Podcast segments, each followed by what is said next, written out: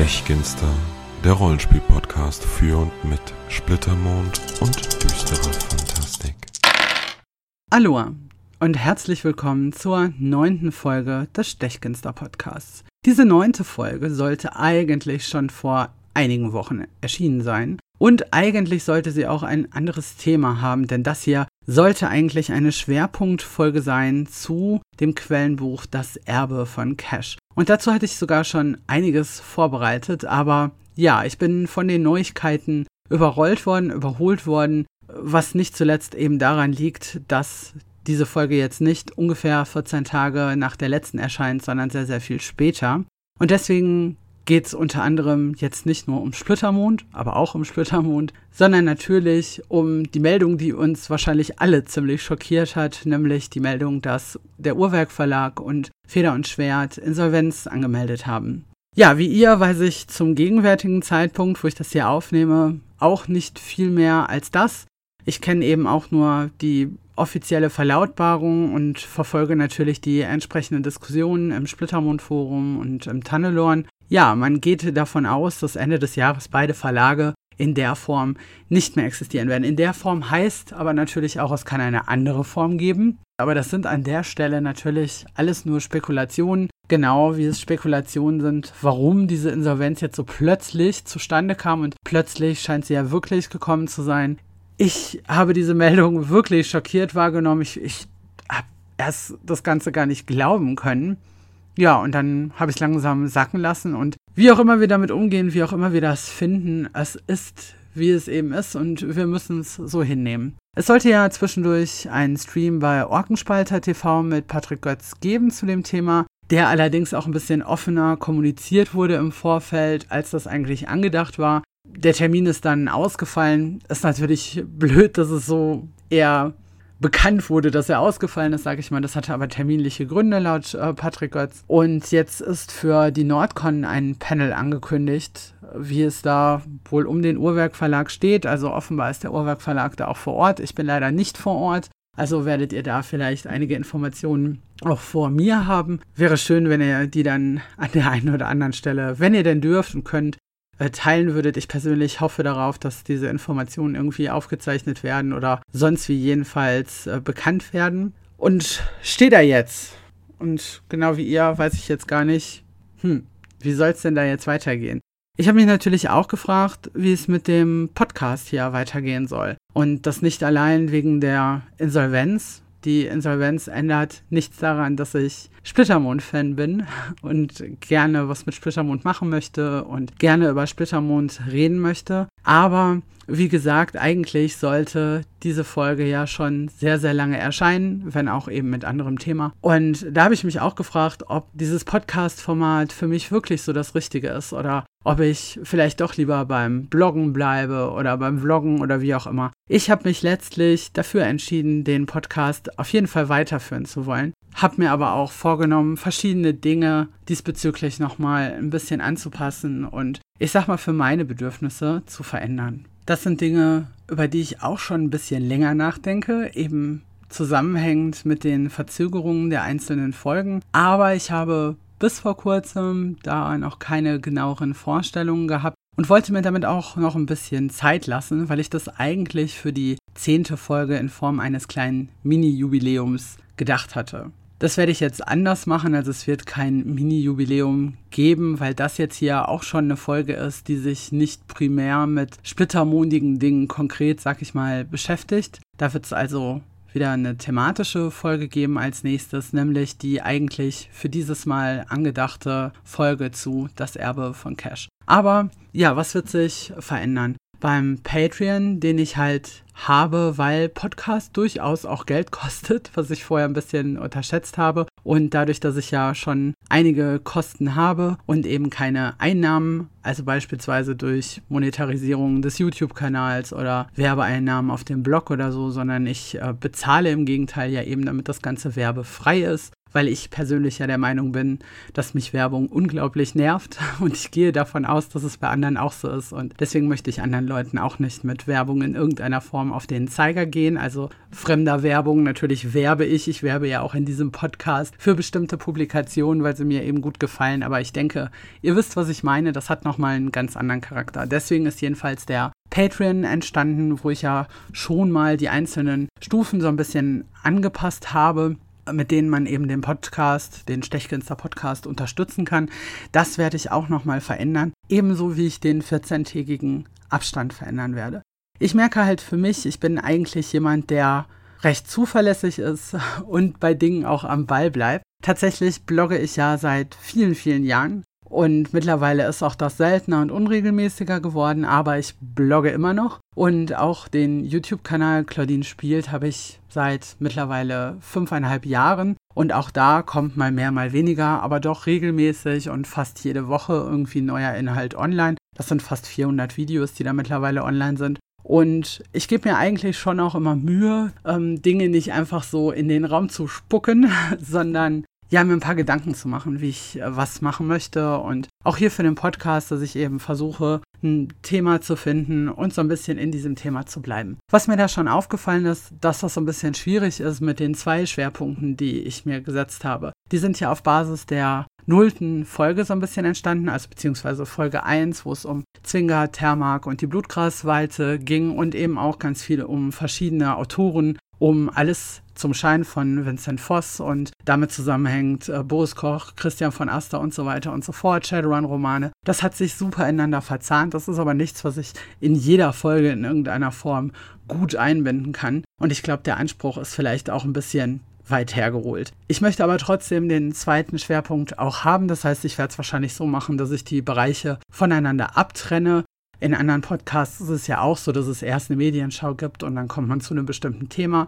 In diesem Podcast wird es dann eben so sein, dass es erst um Splittermond geht und dann eben um Aspekte der Fantastik oder eben auch düsteren Fantastik. Und wenn beides zusammenpasst, ist das toll. Und wenn es nicht zusammenpasst, ist das auch okay. Das ist so das eine. Und dann setzt mich dieses selbstgestrickte Korsett von 14 Tagen doch auch sehr unter Druck, weil ich natürlich dem auch gerecht werden möchte. Und wenn ich es dann mal wieder nicht geschafft habe, sitzt es mir sehr, sehr im Nacken. Tatsächlich glaube ich sogar, dass die Wahrscheinlichkeit für regelmäßige Folgen größer ist, wenn ich genau diese Vorgabe rausnehme. Was ebenfalls ein Problem ist, ist eben, dass eine der Patreon-Stufen ja besagt, dass man die Themen für die nächsten drei Folgen bekommt das ist im Grunde auch nicht so wirklich funktionabel, denn wie jetzt auch wechseln die Themen dann doch kurzfristig schon mal. Und die Freiheit möchte ich eigentlich auch weiterhin haben. Das heißt, äh, die Stufe werde ich beispielsweise auch rausnehmen und was andererseits sehr, sehr viel Zeit kostet, sind tatsächlich die Shownotes. Die sind sehr, sehr umfangreich auf stechkinsterpodcast.de zu finden. Und ich erstelle die auch gerne. Ich persönlich mag auch ausführliche Shownotes. In dem Rahmen sprengt es denselben aber doch ein bisschen, sodass ich das wahrscheinlich in der Form anknüpfen werde an die 1-Dollar-Unterstützung bei Patreon. Für alle anderen gibt es dann halt nur noch ein paar Schlagworte. Und ich denke, wenn ich so den Wert auf Shownotes legt, ähm, ja, der kann da auch gut mit leben. Ich wollte auch noch ein paar Worte sagen zum Erbe von Cash, hatte ich eingangs schon gesagt. Also vorweg mein Fazit mal, denn wie gesagt, in der nächsten Folge werde ich da ausführlich drüber reden. Das Erbe von Cash ist für mich tatsächlich eins der interessantesten Quellenbücher von Splittermond, womit ich im Vorfeld gar nicht so gerechnet hatte, ist aber tatsächlich so. Es hat mir sehr, sehr, sehr gut gefallen. Ich finde es also durchweg empfehlenswert. Aber ich finde es vor allem empfehlenswert für Heldengrad 2 und höher, nicht unbedingt für Einstiegscharaktere. Das ist natürlich meine persönliche Meinung und ich verspreche euch, in der nächsten Folge werde ich die auch noch ausführlich begründen, aber das äh, erstmal für diese Folge, damit das Thema nicht so ganz unter den Tisch fällt, habt ihr auf jeden Fall dann schon mal mein Fazit dazu. Was ist jetzt eigentlich mit den angekündigten Bänden für Splittermond, also Banden und Orden, lorakische Organisationen, das soll auf jeden Fall noch verfügbar sein. Das kann man also immer noch bestellen. Apropos Bestellungen, laut Aussagen des Uhrwerk Verlages hilft man dem Verlag im Moment vor allem, indem man weiter kauft. Tipp von mir, kauft PDF. Erstmal geht das Geld der PDF zu 100% an den Verlag. Da verliert man also nichts und kauft im Shop direkt. Also diesmal nicht über den Händler eu eures Vertrauens und über Amazon sowieso nicht. Ne? Ihr wisst Bescheid.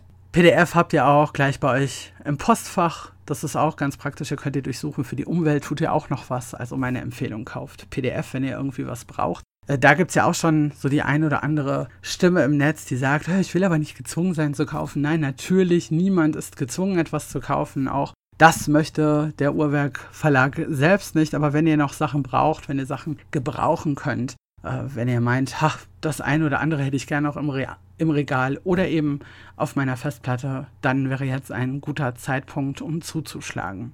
Noch gibt es keine weiteren Informationen, was eben die Insolvenz und den Insolvenzverwalter oder die Insolvenzverwalterin betrifft. Man hofft, dass man die nächsten Bände noch rausbringen kann, nämlich der Metallische Städtebund Mahalu, Badashan und ja, im Auftrag des Orakels. Die stehen noch als vorbestellbar im Uhrwerkshop, aber ja, im Moment äh, sind sie tatsächlich nicht erhältlich und was damit genau ist, steht noch ein bisschen in den Sternen. Zum Metallischen Städtebund gab es ja auch auf der Heinzcon einen längeren Workshop. Äh, und wenn ihr mal auf stechkünstlerpodcast.de schaut, dann habe ich auch angefangen, abseits der Shownotes für die einzelnen Podcast-Folgen hier und da meinen Artikel zu Splittermond zu verfassen. Das habe ich auch zukünftig vor. Wie gesagt, ich blogge ohnehin schon sehr, sehr lange und manchmal habe ich halt einfach Zeit, jetzt einen Artikel zu schreiben, aber nicht unbedingt Zeit, eine Podcast-Folge aufzunehmen. Aber Dennoch möchte ich da Inhalte erstellen, deswegen gibt es auf dem Blog auch den ein oder anderen Artikel, den ihr vielleicht noch nicht kennt. Und wenn ihr Lust habt, könnt ihr ja mal reinschauen. Was sich bisher zum Beispiel dort versammelt hat, ähm, sind Beiträge zum Karneval der Rollenspielblogs, also Verschwörungen in Dragorea beispielsweise. Dann äh, der Hinweis auf Let's Play oder andere Let's Plays, mehr Let's Plays, eben besagter Workshop zum Metallischen Städtebund, ähm, angekündigte Romane und deren Verortung, wobei da jetzt natürlich auch für mich nicht ganz klar ist, wie es damit weitergeht. Aber das sind so Beispiele für das, was ihr eben auf dem Blog finden könnt. Vielleicht habt ihr Lust, da mal vorbeizuschauen. Wenn ihr jetzt beispielsweise alle Sachen von Splittermond habt, möchtet aber trotzdem gerne einkaufen, um den Uhrwerk Verlag zu unterstützen, vielleicht nochmal ein kurzer Hinweis darauf, was es eigentlich da alles so im Repertoire gibt. Also es gibt beispielsweise Fate in allen möglichen Varianten, dann Space 1889, das ist so viktorianische Science Fiction, die eben 1889 spielt. Das kann auf der Erde spielen, das kann auf Merkur, Mars, Luna, also dem Mond und der Venus spielen. Dungeon Slayers gibt es dort, dann Mutantia 0 mit den einzelnen Regelwerken. Da gibt es ja auch nochmal verschiedene Möglichkeiten. Also es gibt ja noch Genlabor Alpha, wo man eben Versuchstiere spielt, in die Rolle von Versuchstieren schlüpft. Natürlich gibt es da noch äh, Numenera und das Science-Fiction-Spiel Coriolis, wäre auch eine Möglichkeit. Achtung, Cthulhu, wenn ihr auf ja, Pulp im Zweiten Weltkrieg mit Cthulhu steht, dann äh, Contact gibt es auch entsprechend noch und der Sprawl. Ich denke, da ist einiges dabei und vielleicht ist ja auch für euch das eine oder andere dabei. Das ist jetzt natürlich alles sehr, sehr kurz beschrieben und tatsächlich auch unvollständig, was das Programm des Uhrwerk Verlags betrifft. Aber ihr könnt euch ja einfach mal im Shop des Uhrwerk Verlags umsehen. Und was ich euch an der Stelle auch sehr, sehr ans Herz legen kann, Frosty Pen and Paper hat einen Online-Stream gemacht vor einer Weile, ganz spontan mit dem Titel Uhrwerk Verlag retten. Das geht ein wenig länger als 90 Minuten und er hat einige Gäste dabei. Zum Beispiel Mairi ist in der ersten halben Stunde dabei von Orkenspalter TV. Dann Ben Paper, den vielleicht auch einige von euch kennen. Äh, Judith Vogt von den Vögten kommt später auch nochmal dazu. Ratazustra vom Donnerhaus und noch einige mehr. Und den werde ich euch auf jeden Fall verlinken. Dort werden eigentlich alle Spiele, die im Programm sind, nochmal richtig detailliert vorgestellt und wie ich finde auch sehr, sehr gut und sehr auf den Punkt gebracht vorgestellt. Und es gibt noch ein paar ja, Unterhaltungen eben rund um diese Insolvenz. Das ist sehr, sehr gut strukturiert, finde ich, dieses Video. Also diese etwas mehr als 90 Minuten kann man sich wunderbar angucken bzw. anhören.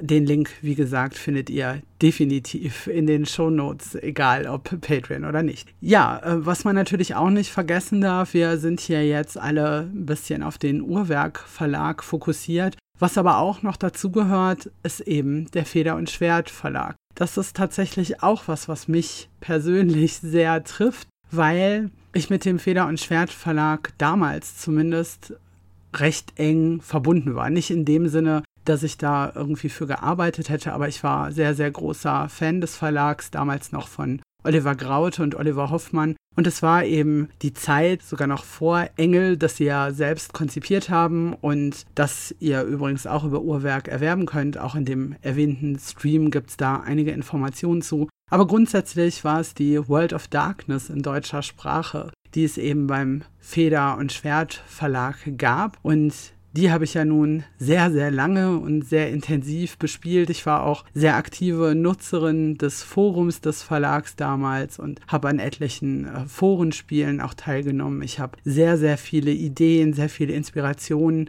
rausgezogen ähm, aus dem Forum, aus dem Austausch mit den Leuten. Ich habe sehr viele Leute darüber auch generell kennengelernt und äh, teils ist der Kontakt auch sehr, sehr lange erhalten geblieben. In Einzelfällen tatsächlich sogar bis heute, bis dann eben die alte Welt der Dunkelheit Gehenna anheimfiel, also eben aufgelöst wurde und durch die damals hieß es ja noch neue äh, World of Darkness, also neue Welt der Dunkelheit, ersetzt wurde, die gerade im Deutschen ja schlicht und ergreifend gefloppt ist, was sehr schade ist. Auch das ist eine Spielreihe, die ich heute noch sehr, sehr gerne mag. Man nennt sie ja jetzt mittlerweile Chronicles of Darkness und englischsprachig tut sich da auch noch einiges. Aber auf jeden Fall ist der Feder und Schwert Verlag eben ein Verlag gewesen, zu dem ich einen engen Kontakt hatte, durchaus auch persönlich eben auf äh, Cons beziehungsweise auf der Spiel in Essen. Ich habe äh, bei Promorunden mitgespielt, war begeistert dabei, als Engel damals eben gestartet ist und war auch auf der Engelcon, die es damals gab, mit so einem Indoor-Mini-Lab und gekocht wurde da nach dem Setting von Engel und all solche Sachen. Ich verknüpfe da unglaublich viele Erinnerungen mit. Und es war schon ein bisschen seltsam, zu sehen, dass Feder und Schwert also nicht mehr dieses alte ist. Also ich habe mich da eigentlich sehr von entfernt, als sie rein auf die Romanschiene gegangen sind und dann auf einmal gehörte das Ganze zum Uhrwerk Verlag. Das war schon irgendwie komisch, also rein aus nostalgischen Gründen gesehen. Aber ich habe mich drüber gefreut und ich habe mich auch gefreut, dass halt so Sachen wie Pathfinder-Romane erschienen sind, auch äh, wenn die ja ohnehin jetzt eingestellt wurden weil sie sich eben gar nicht so gut verkauft hat, wie man vielleicht gehofft hat. Ich habe mich sehr gefreut über die Splittermond-Romane, selbstredend. Aber ich habe mich auch über die Ideen gefreut, die da so ein bisschen Raum und Platz gefunden haben. Ich finde, Katrin als Verlagsleiterin ist, wie eigentlich alle vom Uhrwerk Verlag, eine unglaublich äh, sympathische Person, es gibt zum Beispiel von kurz vor der Insolvenz noch einen Podcast, den ich euch ebenfalls ans Herz legen kann. Da war Katrin noch im Interview und ja, wenn man das jetzt mit den Informationen, die es so gibt zur Insolvenz hört, dann macht es einen glatt ein bisschen wehmütig. Trotzdem würde ich euch empfehlen, da auch mal reinzuhören. Auch den Link werde ich euch selbstredend geben. Und sie hatte zum Beispiel diese Idee zu diesem tollen Imprint Wicked Queens. Also diese feministische Fantasy als Imprint mit starken Protagonisten, die jetzt eben nicht nur deswegen stark sind, weil sie beschützt werden oder weil ihnen 30 schlimme Dinge passiert sind und sie halt einfach nicht anders können, sondern die einfach Charakter haben. Und ich habe mich eigentlich sehr darauf gefreut, das Ganze mitzuverfolgen und mal zu schauen, was da so kommen wird. Es war ja die Rede von Übersetzungen und dann eben vielleicht auch eigenen Veröffentlichungen. Ja, das finde ich urschade. Auch Roll Inclusive, ein Projekt, von dem ich ja auch schon erzählt habe, wo es eben um Diversität im Rollenspiel geht, dieser Essayband mit äh, ein paar Nano-Games, wo ganz viele auch interessante, spannende Leute mitgearbeitet haben. Der erscheint bei Feder und Schwert, also hoffe ich zumindest, aber ja, wie gesagt, dazu spekulieren macht keinen Sinn, aber die meisten Sachen sind eigentlich fertig. Und Aussage des Verlages oder der Verlage war ja, was jetzt gerade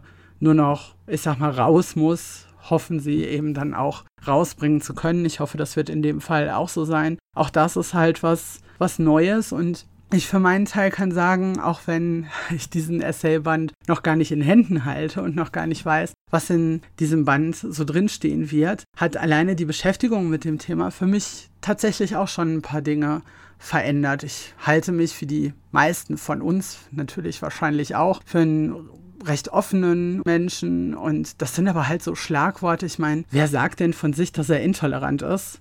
Außer Idioten. Oder wer sagt denn von sich, dass er da eher nicht so offen ist?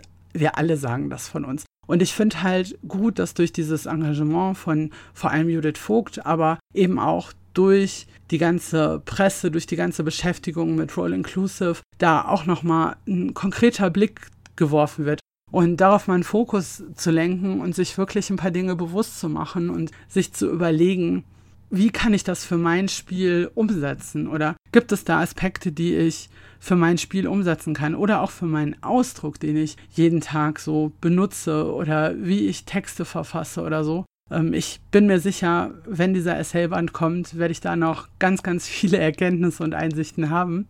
Aber alleine das Vorfeld und das, was die einzelnen Autoren, Autorinnen und gerade eben Judith Vogt da schon so zu gemacht haben, hat für mich viel verändert und das empfinde ich als durchweg positiv und ich würde mir wünschen, dass es vielen anderen Leuten auch so geht und dass sie da auch etwas Positives für sich rausziehen können.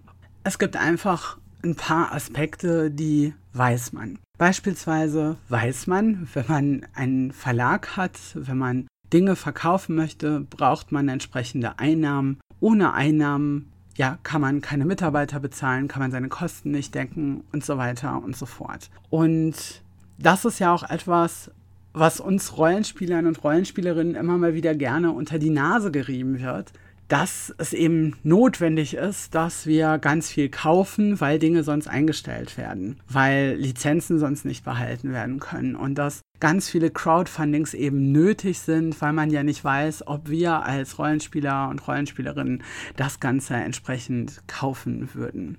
Und natürlich ist das alles richtig, aber ich hadere da teilweise, ob wirklich beispielsweise jedes Crowdfunding, was so auf den Markt geworfen wird, tatsächlich in dieser Begründung so seine Berechtigung hat.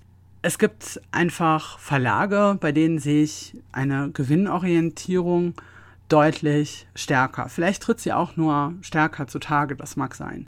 Aber, auch wenn das jetzt sehr verklärt wirken mag, der Uhrwerk Verlag ist für mich einfach nicht nur der zweitgrößte Verlag in der deutschen Landschaft an Rollenspielverlagen, sondern auch immer schon eigentlich der sympathischste. Man hat wirklich Kontakt zu den Leuten, man bekommt leicht Kontakt zu den Leuten, sei es über die Foren, sei es über Facebook oder noch andere Kanäle in irgendeiner Form. Man sieht sie auf Messen und auf irgendwelchen Cons und bei Gesprächen geht es nicht zwingend darum, Dinge zu verkaufen oder einem Dinge schmackhaft zu machen, sondern jederzeit, zumindest habe ich das so erlebt, kann man sich mit jedem vom Verlag unterhalten über, ich sag jetzt mal, äh, Gott und die Welt. Gott und die Welt ist bei uns Rollenspieler-Community natürlich ohnehin ein bisschen begrenzt auf Rollenspiele, gerade wenn wir auf einer Rollenspiel-Con sind, aber ich denke, ihr wisst, was ich damit meine. Und wer mich schon länger kennt, auch hier gehe ich jetzt nochmal auf Claudine Spiel zurück. Das ist was, was ich in meinem Blog schon ganz, ganz oft geschrieben habe. Ich habe es auch in einigen Videos auf dem gleichnamigen Kanal schon öfter gesagt. Für mich ist eigentlich nie entscheidend, äh, wie doll irgendwas gehypt wird oder wie limitiert irgendetwas ist. Und mir ist auch bei Rollenspiel-Streams, die ich selbst schaue, nicht so wichtig, dass technisch alles einwandfrei ist. Es gibt vielleicht einen Stream, der ist total gut aufbereitet, der hat vielleicht noch ein paar technische Gimmicks, der hat vielleicht im Chat noch ein paar Gimmicks und ja, alles ist irgendwie richtig aktuell oder fast schon futuristisch aufgemacht und vielleicht schaue ich ihn trotzdem nicht, weil mir eine entscheidende Komponente fehlt die ich vielleicht bei einem Rollenspiel-Stream finde, der halb pixelig ist oder wo hier und da mal ein Wort verschluckt wird oder wo irgendeine Map gekrakelt ist. Und das ist Herzblut und Bock. Ich finde, egal was man macht, man braucht Bock. Man braucht Bock, um ein Regelwerk zu lesen, um sich damit zu beschäftigen, um sich zu überlegen, wie man Dinge umsetzt, wie man vielleicht auch nicht ein ganzes Spiel umsetzt, sondern wie man einen Teil umsetzt, wie man zum Beispiel eine bestimmte Region von Splittermond umsetzt, welchen Geist das Ganze atmet, ja, um das Ganze lebendig zu machen. Und man muss es auch nicht perfekt machen und man muss es auch nicht mal nahezu perfekt machen. Aber ich finde, man muss merken, dass der oder diejenige darauf wirklich Bock hat und dass da Herzblut drin ist. Und solche Sachen schaue ich mir unheimlich gerne an. Solche Texte lese ich unheimlich gerne. Und da werde ich auch wirklich schnell zum Fangirl. Und das ist für mich und meine persönliche Sympathie für den Uhrwerk Verlag auf jeden Fall gegeben. Denn das ist was, was ich da immer gesehen habe bisher, dass die Leute das in erster Linie machen, weil sie da Bock drauf haben und weil sie mit dem Herzen dabei sind und weil ihnen wichtig ist, dass es bestimmte Spiele beispielsweise auch einfach gibt in deutscher Sprache. Und ja, natürlich meldet man nicht einfach mal so eine Insolvenz an und natürlich kann es ein wie auch immer gearteter Fehler sein. Mir persönlich ist das völlig egal, weil da Leute sind, die ich gerne mag, deren Dinge, deren Arbeit, deren Kreativität ich gerne mag und ich möchte, dass das bleibt. Da bin ich jetzt einfach mal nicht so erwachsen, wie ich eigentlich bin, sondern bin eher vielleicht wie ein kleines Kind, das mit dem Fuß aufstampft und sagt, ich will aber. Und ich hoffe, auch wenn wir alle keine Informationen haben, ich von Spekulationen abrate und mich auch hier nicht in selbige ergeben werde. Ich, ich hoffe, dass das alles in irgendeiner Form ein gutes Ende nimmt und ich wünsche dem gesamten Verlag, allen Mitarbeitern und auch den freien Mitarbeitern wirklich von, von Herzen alles Gute, genauso wie den noch ausstehenden Projekten. So, jetzt kommen wir aber mal weg ein bisschen von der Melancholie des Ganzen und von diesen traurigen Nachrichten und dem, was damit so zusammenhängt und kommen noch auf einen anderen Aspekt des Themas. Denn diese Folge heißt ja anders vorgestellt. Und da würde ich euch gerne noch von ein paar Büchern erzählen, die ich in letzter Zeit gelesen habe, die ich mir echt anders vorgestellt habe. Ich starte mal mit einem Autoren, der euch vielleicht ein Begriff ist, nämlich Dan Wells. Und Dan Wells kenne ich von seinem damaligen Debüt Ich bin kein Serienkiller. Daraus ist ja eine Reihe geworden. Ich fand das ganz nett, aber jetzt nicht überragend, habe die Reihe dann auch nicht weiter verfolgt. Bin aber jetzt über seine neueste Reihe, offenbar eine Trilogie, zumindest ist kein weiterer Teil angekündigt, gestolpert, und zwar Mirador. Und Mirador spielt im Los Angeles des Jahres 2050. Mirador ist mittlerweile Teil von LA und als zentrale Figur begleiten wir Marisa. Und in dieser Zukunft hat quasi jeder ein sogenanntes Genie implantiert und damit erledigt man alles online. Im Grunde also sehr Shadowrunnig, wenn man so möchte. Ja, und eine Freundin von Marisa im ersten Teil zumindest äh, nutzt eine Droge, die sich Bluescreen nennt. Und dann versucht Marisa zusammen mit anderen Bekannten und Freunden eben herauszufinden, was das für eine Droge ist und was so dahinter steckt. Wie gesagt, äh, sehr Shadowrunnig, eher Fokus von einem Jugendbuch. Ähm, was ich aber ganz toll fand, es gibt zwischenmenschliche Interessen, aber eben nicht diesen Schnulzenkram. Der geht mir bei Jugendbuchreihen, Trilogien und auch bei einzelnen Titeln nämlich unfassbar auf den Zeiger und das ist eben in diesem ersten Teil nicht zu finden. Ich habe diesen ersten Teil verschlungen und mich natürlich gleich an den zweiten gewagt. Der heißt Overworld und das Spiel Overworld ist auch schon Teil des ersten Teils der Trilogie, der Buchreihe.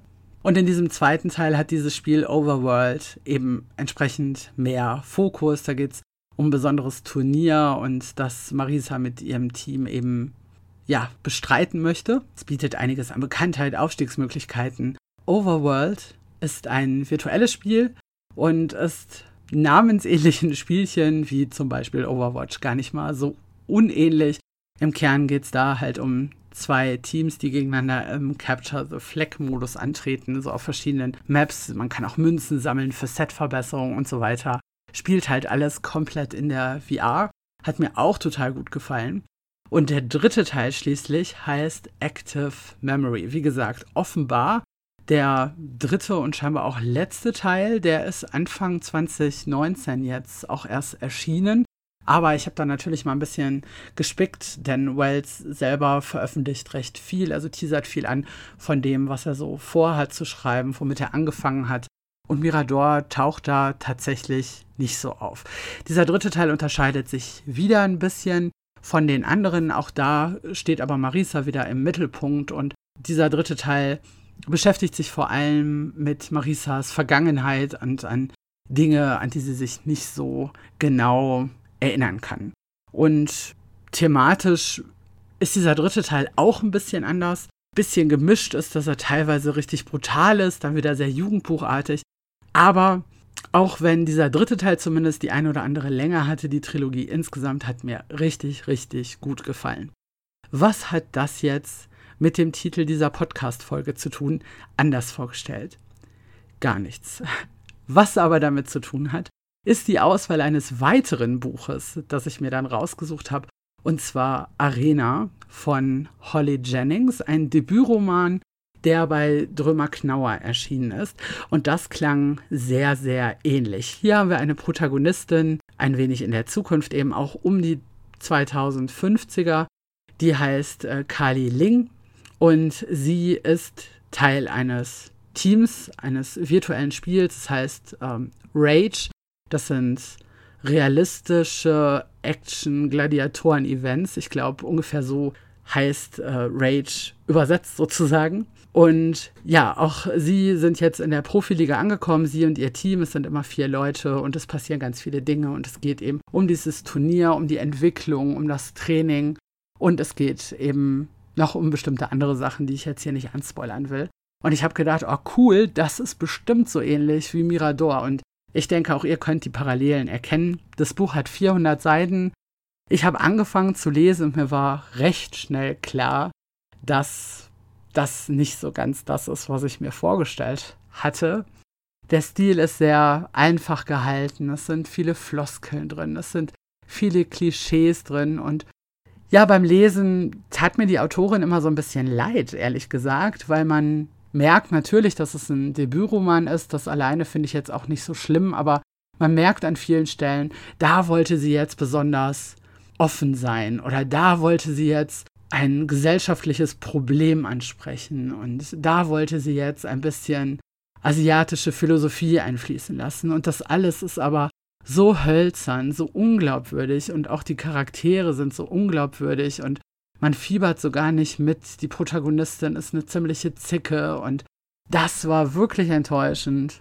Da kann ich wirklich mit Fug und Recht behaupten, das habe ich mir anders vorgestellt. Und was ich mir auch anders vorgestellt habe, gehört eigentlich gar nicht so in den Bereich der Fantastik, irgendwie dann aber auch schon. Und zwar habe ich noch einen Roman gelesen von Douglas Preston. Auch der wird vielen von euch sicherlich ein Begriff sein, entweder als Douglas Preston selbst oder eben aus den Zusammenarbeiten mit äh, Lincoln Childs. Die beiden haben ja viele Bücher zusammengeschrieben. Das sind ja immer Thriller mit so einem leicht übernatürlichen Touch. Zum Beispiel das Relikt ähm, ist sogar verfilmt worden. Der Film ist auch nicht so dolle, aber irgendwie ist der schon wieder ein bisschen kultig. Und das Ganze ist auch immer so ein bisschen palpig. Zum Beispiel die Pendergast-Reihe. Da gibt es noch einen anderen Agenten, dessen Name mir gerade nicht einfallen will. Aber naja, so in dem Stil sind eben die Bücher. Ich habe aber eine Phase in meinem Leben gehabt, da habe ich die ganz gerne gelesen, einfach weil sie so ein Stück weit drüber waren. Ich habe jetzt vor, ich glaube, zwei Jahren schon ein Buch dieses Duos mal wieder gelesen. Also zum ersten Mal gelesen, aber nach Jahren eben mal wieder von den beiden. Und fand das echt nicht so gut und habe mir gedacht, naja, okay, äh, du hast jetzt hier aber noch dieses Buch von Douglas Preston, nämlich Der Krater. Und dann schaust du einfach mal und das liest du jetzt. Ja, und das ist natürlich wieder sehr drüber, sehr auf cool gemacht und so ein bisschen Blockbuster-artig. Auch da war es aber nach einem Drittel ungefähr so, dass ich gedacht habe, hm, naja, so ganz dolle ist das jetzt hier irgendwie nicht. Aber es gab immer noch ein paar Fragen, die ich mir gestellt habe, nämlich Fragen, die sich die einzelnen Charaktere in dem Buch auch gestellt haben. Es geht eben um einen Meteoriten, der auf die Erde fällt. Und dann gibt es eine Teenagerin, die sich mit einer Freundin aufmacht, um diesen Meteoriten eben zu finden, weil gesagt wird, er wäre im Wasser gelandet. Sie glaubt das persönlich aber nicht und die beiden wollen also gerne diesen Meteoriten finden, um ihn zu verkaufen und damit reich zu werden. Dann in einem ganz anderen Teil der Welt gibt es eine Mine, aus der radioaktives Material geborgen wird und daraus werden Schmuckstücke gefertigt und exportiert und der Geheimdienst schickt also jemanden hin, weil er genaueres darüber in Erfahrung bringen will. Dann gibt es wieder eine Firma, in der jemand arbeitet, der bestimmte Daten auswerten soll, der dann herausfindet, dass bei der Marsbeobachtung mit den Gammastrahlen was nicht in Ordnung ist.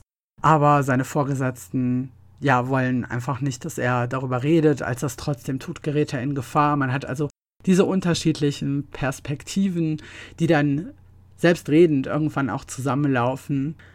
Es geht, wie gesagt, auch um den Mars, nicht allein um den Mars. Ich möchte ja jetzt auch hier nicht das ganze Buch spoilern, aber was sicherlich kein allzu großer Spoiler ist und hier erwähnt gehört, ist selbstverständlich spielen Aliens auch eine Rolle.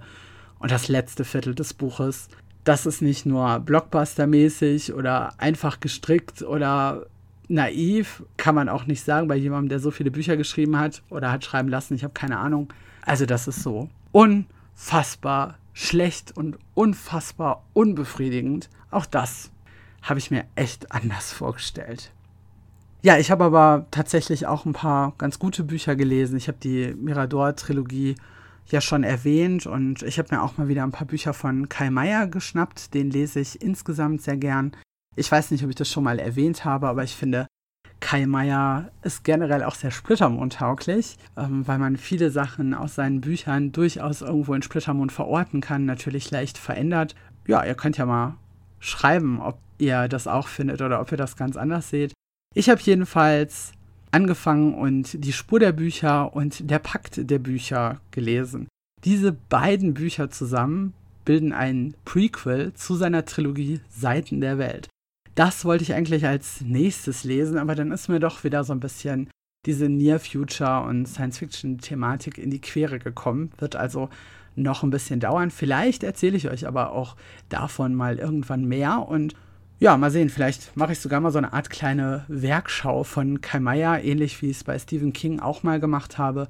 Ich glaube, bei Kai Meier könnte sich das in Bezug auf Splittermond und dem, was ich eben gerade sagte, durchaus lohnen. Und auch da würde ich mich natürlich über euer Feedback freuen, ob euch sowas interessieren würde oder eher nicht. So, das war's mit der neunten Folge des Stechkenstar Podcasts. Ich hoffe, die zehnte Folge wird nicht lange auf sich warten lassen. Ich mache jetzt hier aber auch keine Aussagen oder Versprechungen. Auf jeden Fall wird das Thema der nächsten Folge das Erbe von Cash sein. Und da habe ich sehr viel zu erzählen. Ich denke also, auch die nächste Folge wird ein bisschen länger werden. Ich freue mich da richtig drauf und ich hoffe, ihr freut euch auch. Vielen Dank fürs Anhören. Ich wünsche euch eine gute Zeit. Macht es gut. Bis dann. Tschüss. Da ist sie. Da ist sie. Verwendet